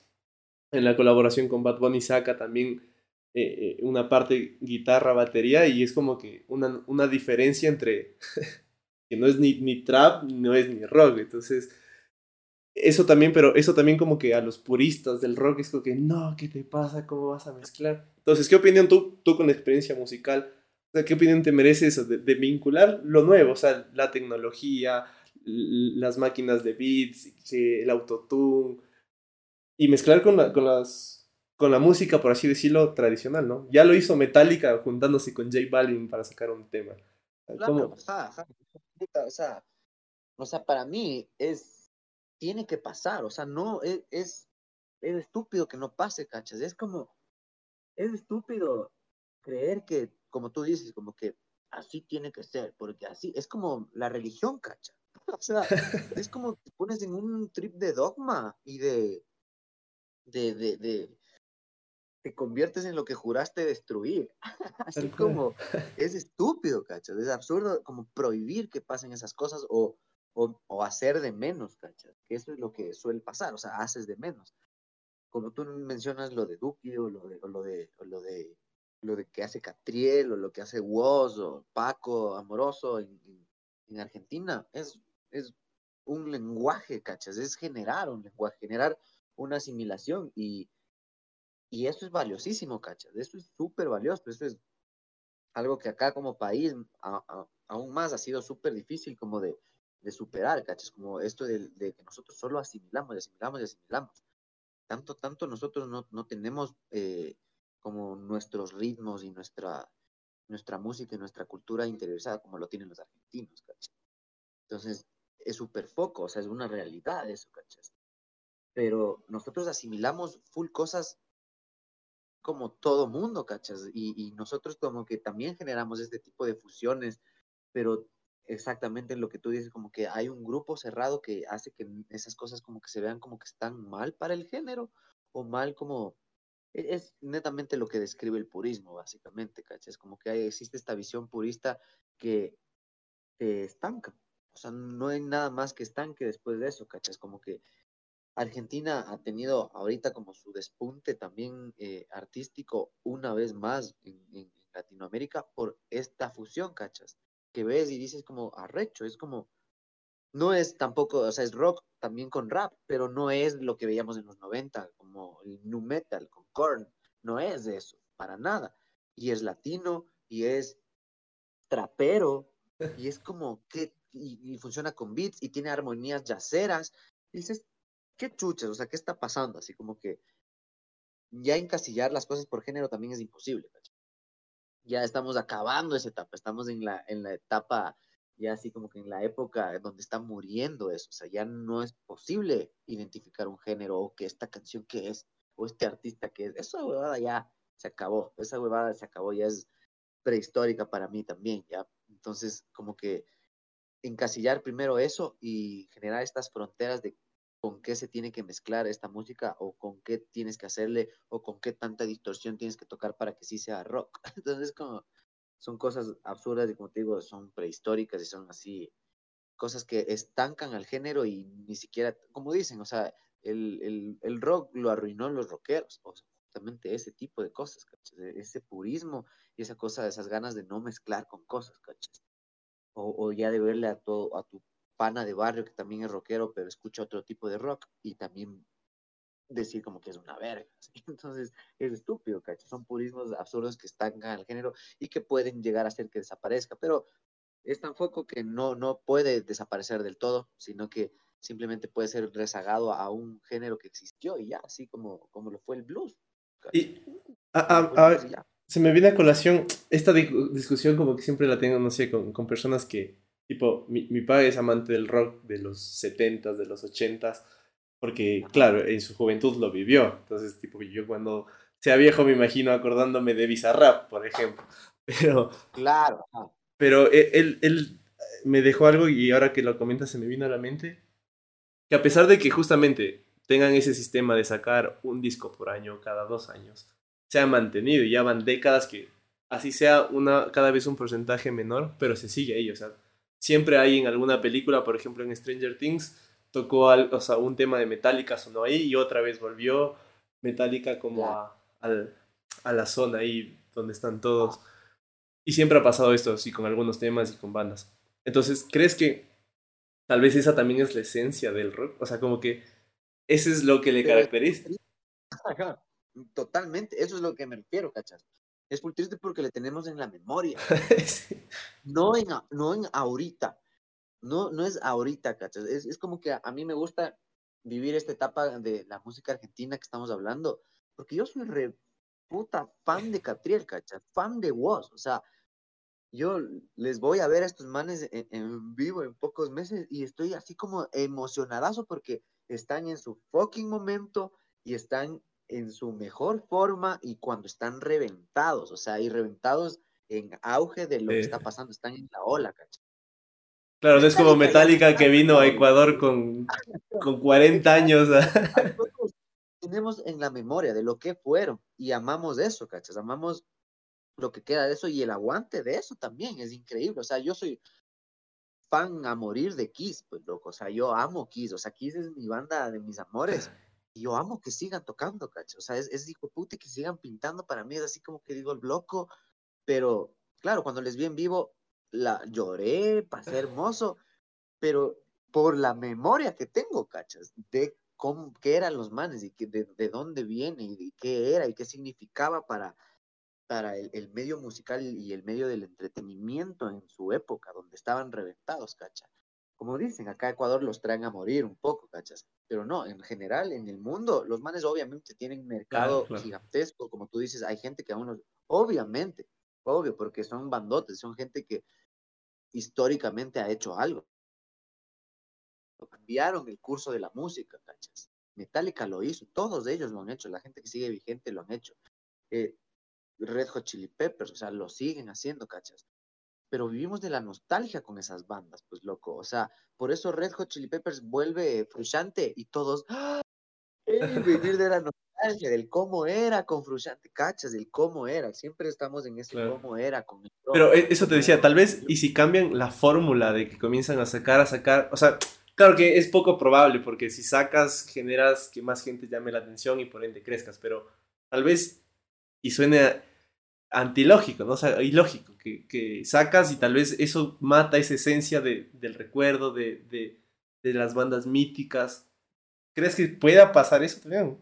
Y por eso no se adaptan. claro, ajá, yo creo que, o sea, puede pasar, ¿cachas? Puede llegar a pasar eso, ajá, como que sería, para mí sería triste, o sea, para mí sería totalmente una pena que suceda eso con, con el, el, el rock en general, o sea, como que con el género en sí, como que suceda sé, como un poco también le vemos al jazz, tal vez, así como al jazz súper viejo, al swing, como una cosa que ya le ves así, le dices, uff, fue hace full, o sea, si hablamos de Louis Armstrong, ya pensamos que fue hace full, así, ajá, como que música de viejitos, a eso, o sea, es como que sí me daría full pena a mí nada más, como que qué feo que termine así, o sea, como que en un punto se haga música de viejitos, nada más, o sea, como que porque eventualmente sí, sí es el, el rock. Hay, hay canciones, canciones, hay bandas y bandas que son para gente de edad, pero en, en general el género, o sea, como que me parecería súper triste que se encasille en eso, ¿cachas? Ramas del género, bacán, como que se maneje de esa manera, me parece el putas, pero si es que ves que el, el, el rock está muriendo porque la inmediatez se lo está comiendo y, y, y, hasta, no sé, o sea, justo tú, tú, no sé, nuestros viejos que amaban, no sé, Guns N' Roses o lo que sea, saben si van a sacar un nuevo disco. O sea, ni idea de si están en, O sea, que siguen vivos. Y les siguen, o sea, uno piensa que ya se murieron, o sea, cosas así, cacho. O sea, entonces, si es que no estás activo constantemente, pasa eso, desapareces, te vas relegando, cachas tienen que ser súper fans para eh, seguirle a la banda y saber qué está pasando y, lo que sea, cuándo sacan disco y estar pendiente el día que les lanzan disco. Entonces es como que esa dinámica con el rock pasa justo por, por la memoria que tú dices y si es que eso es como el, el foco y el target del género, eventualmente va a morir, porque hay muchas cosas que van a pasar a, a, a sustituir eso de la memoria, ¿cachai? Justo el, el, rock tal vez está sustituyendo el espacio que alguien más antes tenía, ¿cachai? Y ese que alguien más antes tenía va a desaparecer aún más. Es como ir bajando en, nivel de importancia por el nivel de exposición que tienes a. Entonces, creo que sí, sí, sí, sí es un, final que podría pasar, pero yo creo que justo con todas estas, estas, estas mezclas y estos nuevos géneros a partir del rock, eh, pasa eso, ¿no? O sea, no, no desapareces y sigues vigente. Entonces, si es que el rock se mantiene, queda, se piensa mantener en este, en este, en este abanico de música como para, para hacer del recuerdo, puta, no deberíamos, deberíamos entender eso y no quejarnos del que por qué el rap o el por qué e-, esas otras músicas están pegando y suenan en todo lado. Es porque, brother, hay más de eso. Entonces.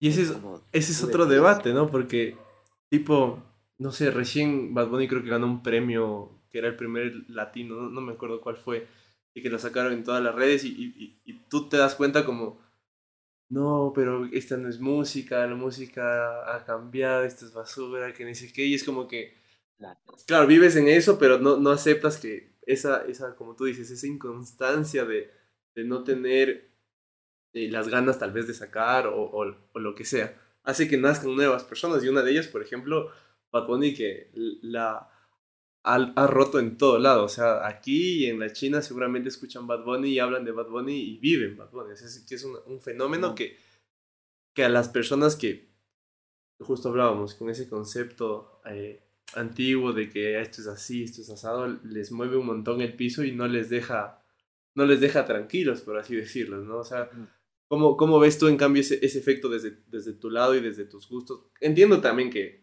ya al ser músico y al hablar en un podcast tienes el oído más que abierto, pero ¿qué opinión te merece, por ejemplo, toda esta cultura que, que está alrededor de Bad Bunny? Yo por ahí grabé con un amigo eh, analizando un poco su carrera, que es ultra fan, se sabe todos los hitos, y, y es importante también lo que socialmente él expresa en sus canciones, con sus últimos álbumes al menos, que, que ha dado mensajes sociales muy fuertes, tanto en su país como en toda la región.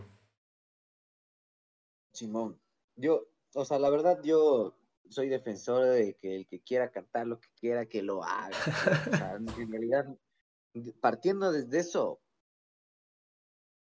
todo bien, ¿cachai? O sea, todo bien. O sea, como que yo hace años me dejé de cerrar en, que por el género no voy a pararle bola a alguien o por cómo está cantando o por cómo me lo tacha incluso la sociedad.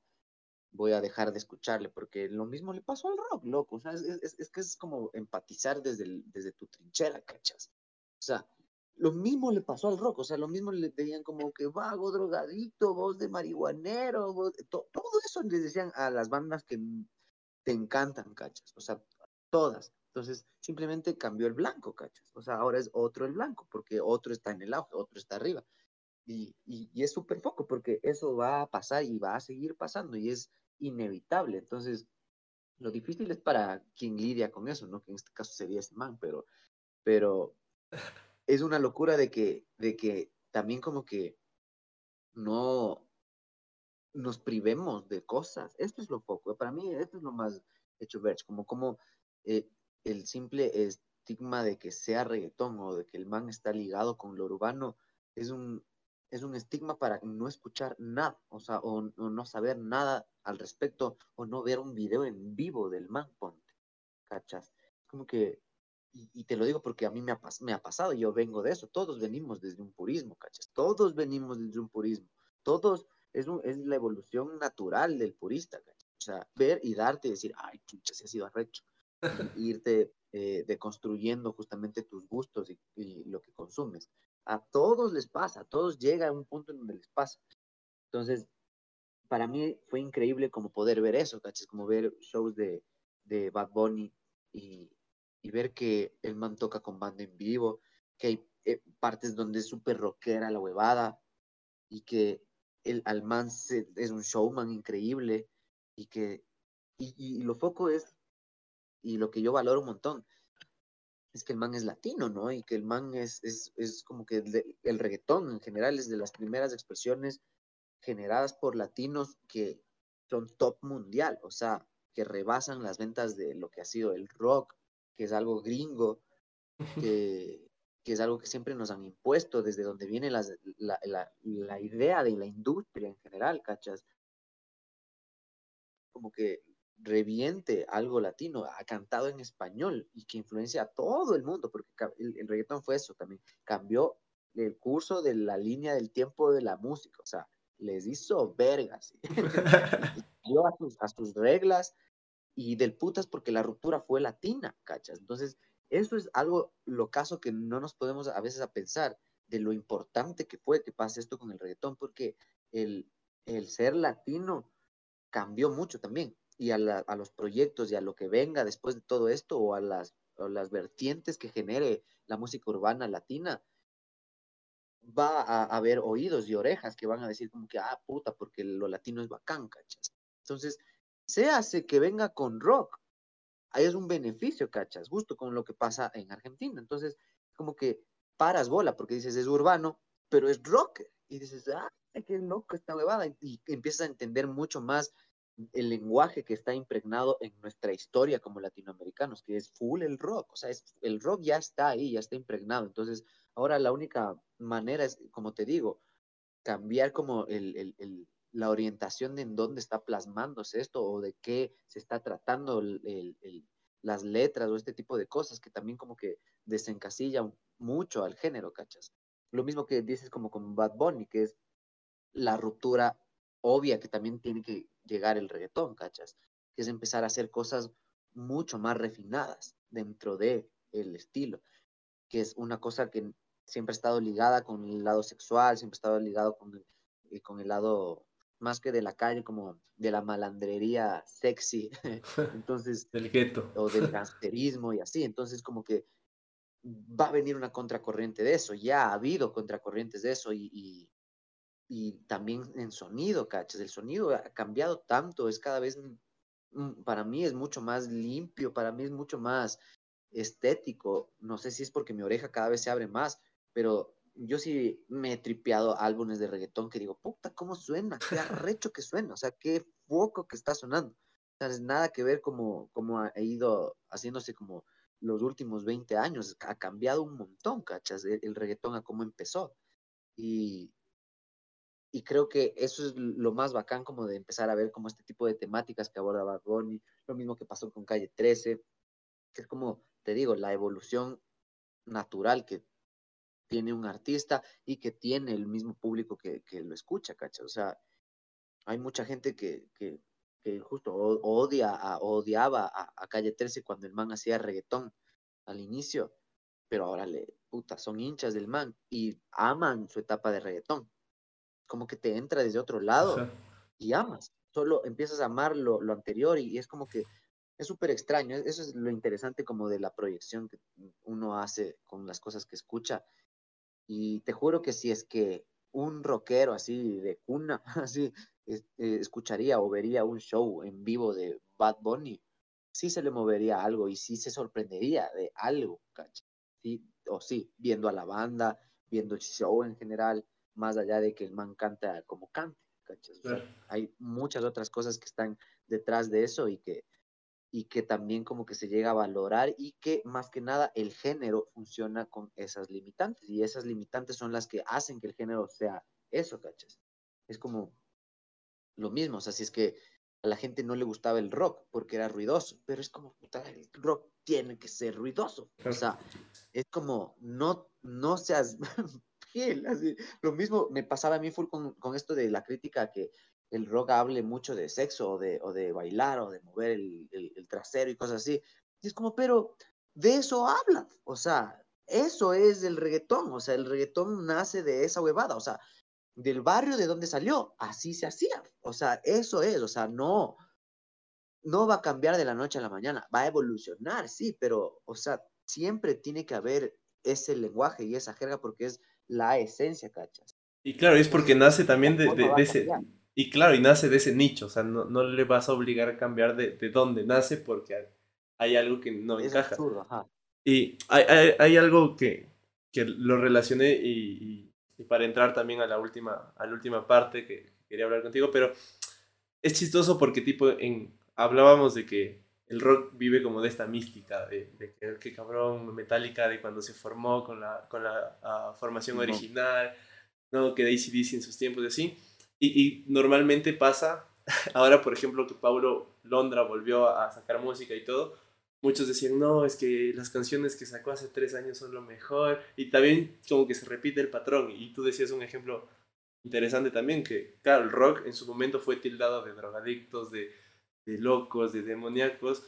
Y ahora con todos los que escuchan Bad Bunny lo mismo. Drogadictos, adictos al sexo, que ni Entonces como que a la final es el mismo patrón, pero que como que no sabemos soportarlo. Y eso me pareció un poco interesante porque al final son dos géneros totalmente diferentes que se complementan en sí y tienen estas mismas cualidades. O sea, es algo bien, bien, no sé, salvaje que, que no podamos sentarnos, como tú dices. Eh, y ahí estaría el otro punto de, la inmediatez, porque hay full gente en Twitter, en redes y en el día a día que sacan un titular de este género y ni lo escuchan, ni leen, ni analizan, ni ven el trasfondo y dicen, uy, qué feo esta canción, ¿cómo les puede gustar esto?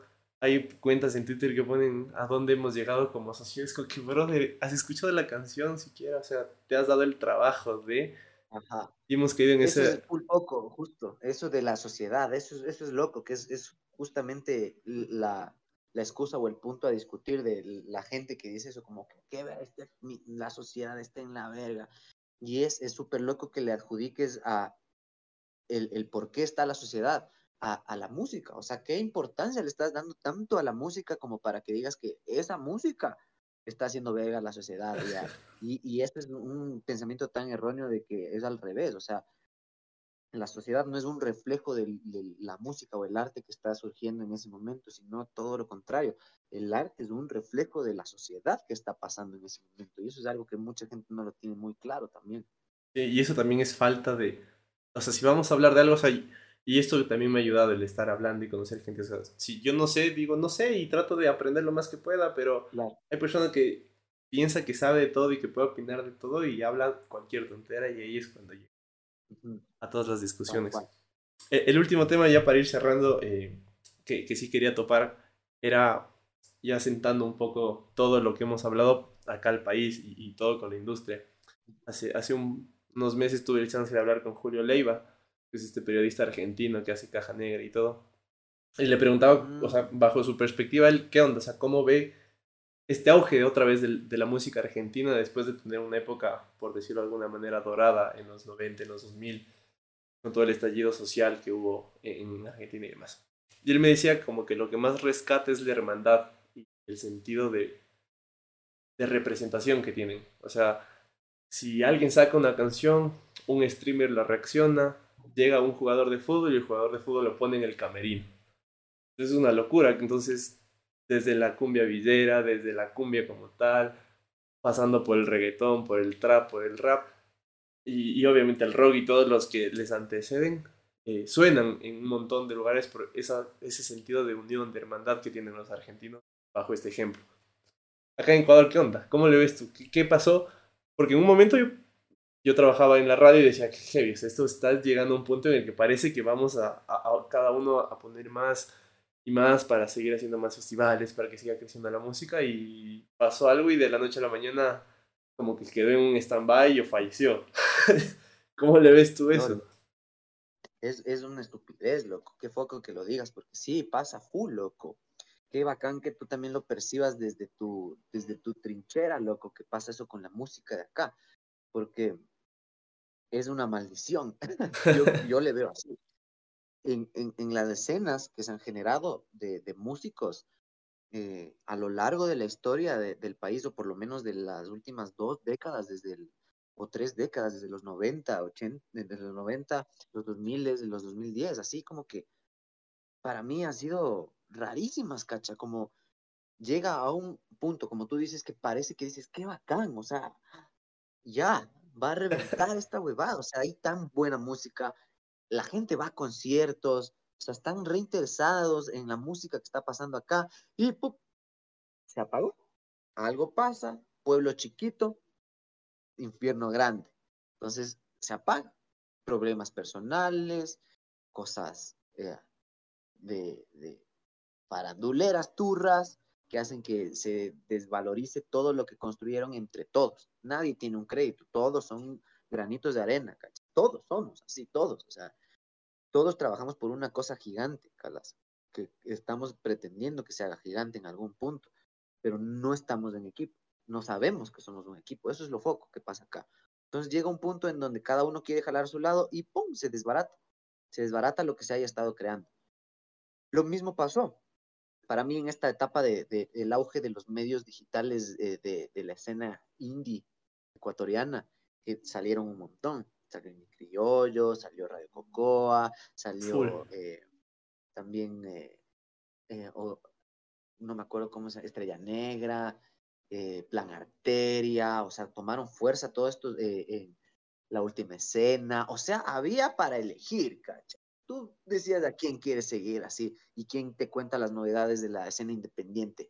Del putas, cacha, increíble. O sea, toda esa etapa de medios yo amé. Era como le estaban dando valor a una cosa que siempre estuvo ahí. Entonces. Claro, y era algo que los medios tradicionales nunca hacían. O sea, que en tele, que en radio, nada. Y eso, eso también lo viví porque en la radio. Eh, yo les propuse como que quiero poner música de aquí Ecuador, pero no, la, no poner la misma canción de Fausto Miño. No porque Fausto Miño sea malo, sino porque ya no lo escucho y la gente como yo no lo va a escuchar. Te pongo, no sé, en ese tiempo era el auge de la máquina, la máquina. Entonces ya te tildaban, no, de ley drogadicto, chuta, probemos porque no sé si le enganche. ¿Quién va a oír eso? Claro. Y me pusieron domingo 7 de la mañana y los tres primeros meses de prueba toda la gente oía y les gustaba la música y fue como que no, te vamos a dar un horario entre semana ya para que Claro, es que eso es lo foco, no entienden que ese es, ese es el, ahí, ahí funciona, ahí funciona la maquinaria, pues si es que lo haces, o sea, no es que los manes no van a pegar, es que tú tienes que hacer que suene para que la gente escuche y diga como que, ah, qué raro esto, qué feo, y después de la segunda digan, ah, es esa canción que, ah, es del putas. Cosa que nos ha pasado a nosotros con full canciones que hemos escuchado en la radio, que la primera dices como que raro, y a la segunda como que, ah, esta canción es bacán, esta parte del y después ya te gusta, y después buscas la banda, y, y es, es el, el, camino natural que tiene que sentir la música de acá, ¿cachas? Pero claro, surgen estos medios independientes que como tú dices, sacábamos canción y todos o algunos pan la, posteaban, la rodaban y, y, que hagamos una nota y vacancísima, así con el Adrián Guski de, de Indy Criollo, todos unos bacanes, cacha, eso era lo más bacán, como que todos eh, en la suya y todos aportando, moviendo una maquinaria, cachas. Eso fue lo foco de toda esta escena independiente. Festivales conectados con estos nuevos medios independientes, conectados con las bandas, conectados con festivales de afuera, o sea, eh, trayendo mercados de, música acá, o sea, era, era increíble, cachas. Estaba funcionando, se veía que estaba funcionando, como tú dices, parecía que ya, o sea, faltaba poco para que algo pase y reviente. Pero misma cosa que pasó ya en, el 2003 acá, que, también se apagó. Se apagó, la maquinaria se apagó. No hubieron más, no hubo más interés ni en los medios independientes.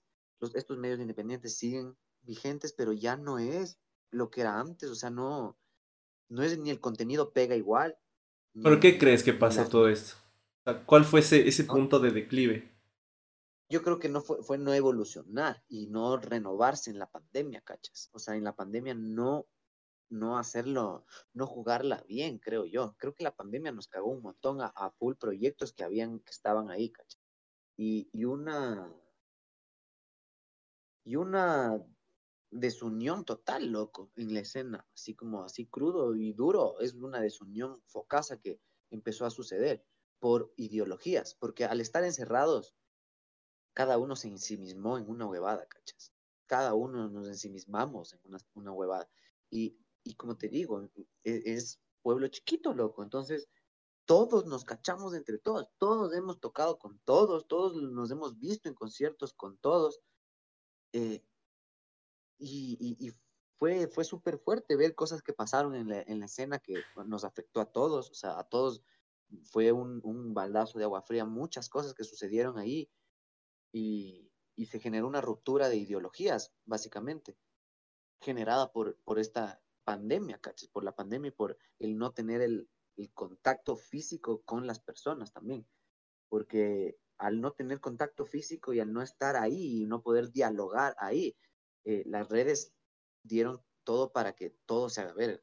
Las redes fue el, detonante para que toda esta bebada nos divida en bandos y o te dividan en bandos, así, aunque tú no tengas un criterio formado al respecto de una opinión pública, de, algún suceso eh, moral, como que tachado de alguna cosa. Entonces, una desunión súper foca, dividieron el público, o sea, se, se dividió el público, o sea, como que todas estas cosas que sucedieron se, y causó esto, ¿cachas? Que muchos digan, no sé, justo con eh, las cosas que pasaban, con, con, lo que los scratches y toda esta nota, es como una cosa súper fuerte, cachas, que la vivió y es, es, y es así, y eso es como el, todos, todos, todos, todos eh, creemos eso, cachas. Yo al estar conversando también con gente constantemente, lo vemos así, cachas, como que esa fue el, el, punto bisagra donde todo se murió, o hubo ya roces, o hubo una cosa de que chucha,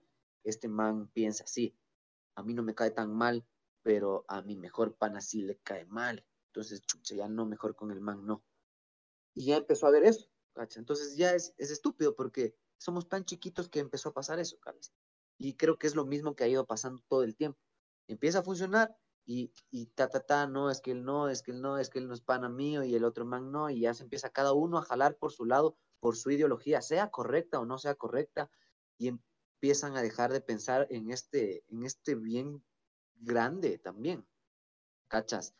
Y, y un poco como que eso fue lo que rompió, ¿cachas? No quiero desacreditar ninguna cosa de, de, de lo que haya pasado en esa pandemia y lo que haya sido el detonante de que todo haya valido verga, para nada, pero sí de las actitudes posteriores a eso, ¿no? O sea, como, como tu medio o como tu, tu, porque ya tiene una responsabilidad también como medio grande que representa algo, como cómo, cómo, cómo vas a asumir el seguir en esa maquinaria con gente que tal vez no piensa igual que tú, ¿cachas? O sea, ¿cómo lo lidias? ¿Cómo lidias profesionalmente con eso? Es, eh, ¿Está bajo tus reglas? ¿Está bajo qué reglas todo esto, cachas? Porque justo al ser medios independientes, tú decides qué haces con tu canal, ¿cachas? Y, y, es totalmente respetable, pero qué foco, cómo eso afecta a cómo se estaba desarrollando la maquinaria, ¿cachas? Cómo, cómo se rompió por juntamente roces ideológicos y roces de, de moral también, o de la supuesta moral que, que, tal vez se está manejando o se estaba manejando en esa etapa. Eh, Porque puede ser que en un punto digamos como que hecho verga, la cagamos por, por, por giles. Así. Claro, porque estaban en un punto, en un punto en el que ya, o sea, y, y es triste porque claro, de ahí comenzaron a, a, migrar un montón, o sea, a raíz, antes de la pandemia y a raíz de la pandemia, un montón de artistas y bandas se fueron para México, para Estados Unidos, porque aquí... Y, y eso es la nueva cosa que va a pasar, loco. O sea, ya te dije justo lo que pasó con la revolución del concepto acá. Ahora va a la migración de músicos, loco, porque ya no damos más. Estamos apregadazos en este bus, loco. O sea, cada año salen, mm, puta, ponle voz bajito, unos mil músicos profesionales en todo el país, porque ya hay carreras. ¿Y dónde vamos? No cabemos, no cabemos. Eh, próxima semana hay como ocho conciertos, o, o, puta más, sí, todos cruzados con todos, o sea, en dos días va a haber como 20 conciertos, o sea, es, es en un punto no va a haber público para todos, ya por la cantidad de eventos que van a surgir porque todos necesitan camello, ¿cachas? Y, y aquí las plazas no están tan, tan chéveres, ¿cachas? Entonces, algo va a pasar naturalmente con los músicos que va a hacer eso, la migración, migrar proyectos y migrar con todo tu equipo de trabajo para, para hacerla o generarla desde otro lado. Creo que eso va a enriquecer aún más también la, la industria de acá, porque, porque aquí yo te juro ya no cabemos y justo estas cosas de, de, de, estar, de ser tan pequeños y de relacionarnos todos con todos, eh, creo que es algo que mata mucho al desarrollo de una escena. Sí, si y existe una escena. Claro, o sea, exacto, sí es que existe una escena. Y eso es algo salvaje, o sea, el tema de los medios a mí siempre me llamó y siempre como que, yo, yo siempre como que no soy nadie para hablar de, de la humildad ni de la moral, porque cada uno lo define y cada uno lo vive, pero como que algo que me llamó bastante la atención es que cuando, o sea, yo entendía que era algo minúsculo en, en la inmensidad, o entre comillas, o no, de, de, lo que se estaba gestando, ¿no? Pero cuando tipo quería decir, oigan, acrediten con una entrevista o sacaron algo, miren, tengo este programa acá, así como que Loja, ya Loja de por sí yo cuando me fui dije, qué cabrón, estás full lejos de Quito, nadie se acuerda de Loja, nadie sabe que existe Loja, y llevar eso era como que salvaje, entonces personas como tú, por ejemplo, que sí, bacán, oiga, yo te colito, no sé quién eres, pero dale, hagamos. Otras como que, no, o sea, ¿por qué? Y eso también como que siento que a raíz de, esta, de esto que te digo, que, que conversaba con, con Julio, me daba cuenta que tal vez aquí nosotros no tenemos ese sentido de aterrizar los pies y darnos cuenta que todos hacemos uno. Y, y como que eso también ha venido jodiendo desde... O sea, no te cuesta nada decir, aunque sea que no, eh, para esa persona. O sea, dices, ah, qué cabrón, me respondió, no puede. Bueno, no importa, la próxima. O sea, siento como que eso también ha afectado un montón y por ejemplo, a mí a raíz de algunas cosas, porque yo era fan, o sea, de los tantos que hay, yo era uno de esos tantos que hacía el aguante, o sea, por poco me trató aquí las bandas de, de, de, la escena que habían y de todo, y apoyaba un montón, y siempre fui como que a, a, mi familia, a mis amigos, no, escuchen esto, esto es hecho aquí, hay que tratar de salir de acá, sí. Y como que después creí el podcast y, y invitaba así a la gente. Yo entendía que no soy nadie, o sea, me pueden decir que no y ya está.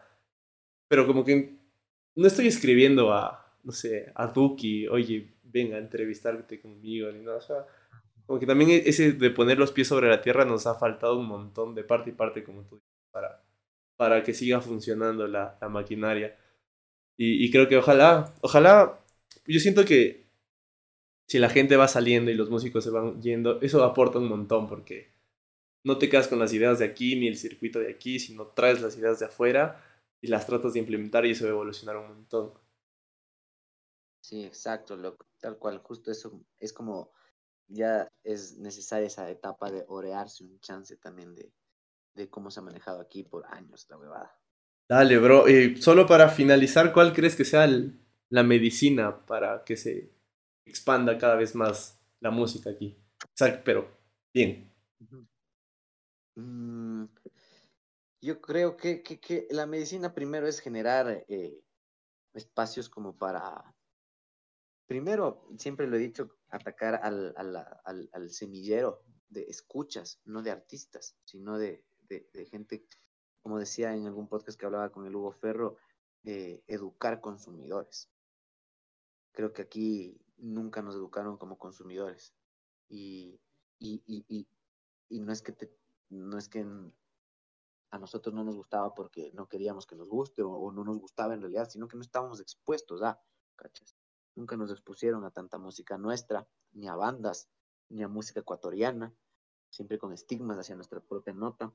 Y, y creo que ese es el primer paso. O sea, y creo que esa es la medicina de raíz, o sea, la, la medicina a largo plazo, porque puede haber placebos, como uno por uno, hmm. como las leyes uno por uno de la radio. fucking placebo, cachas. Eso es una cosa que te hace pensar que, ah, qué bacán. Nada que ver, o sea, es cualquier huevada eso, o sea, eso no acolita en, o sea, en el porcentaje de lo que debería ser, no acolita en nada esa huevada. O sea, es ponerles, obligarle a alguien a poner música ecuatoriana es una verga. O sea, obligarle a alguien es, estúpido. O sea, tienes que educarle a alguien para que quiera poner música, para que entienda el valor que tiene y, lo, lo, lo, foco que tiene eh, y la repercusión que tiene dar ese play a nivel nacional, ¿cachas?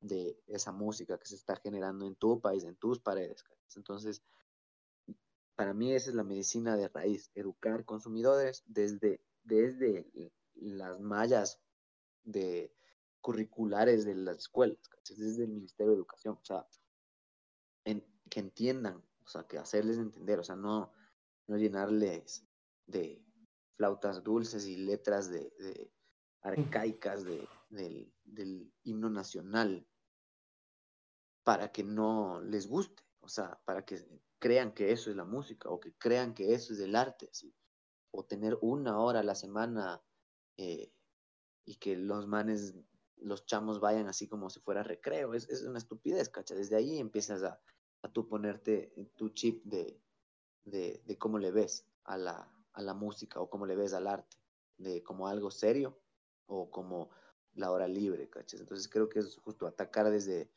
desde lo más obvio, que es como generar y criar consumidores, ¿cachas? Gente que respete y que sepa de dónde viene su música y que entiende y que tenga cultura general de, de sus raíces y de su cultura. Eso para mí sería como que meterles ahí como justamente a la médula, la medicina a este país. Obviamente a largo plazo se vería esto, ¿no? Claro, tal vez la próxima generación que esté gestando otra vez como las anteriores. Ajá, full, hasta unos 30 años después de que se cambie eso, algo se podría ver, pero claro, a veces como humanidad estamos en justo lo que decimos, la inmediatez y queremos resultados inmediatos y tomar este tipo de decisiones a largo plazo es algo que no le representa a, ningún político, ¿cachas? Porque justamente quieren hacer cosas durante su poder. Entonces, es algo un poco utópico podría ser en este país. Bacán, sí. Y yo como que para la gente que lleva hasta acá y quiere escuchar un resumen, como que hay que ser pacientes, bien pacientes en todo lo que hagamos y creo que el sentido de hermandad hay que tenerlo bien presente también porque desde tu podcast, por ejemplo, en el ejemplo con tu, con tu amiga, desde el tema musical, con, entendiendo que todos hacen uno, y en el ámbito personal, entendiendo que desde nuestra trinchera podemos ayudar a alguien o a algo, es como va a surgir todo. Y si no entendemos eso, no, no, no salimos adelante y ya está. Tal cual. Hermano, te agradezco por tu tiempo. Gracias, creo que ha sido una conversa interesante. Espero que la hayas pasado bien también. Y a toda la gente que lleva hasta acá igual, gracias por el aguante. Nos vemos la otra semana con otro episodio. Bye bye. Esa es. Chau, chau, chau.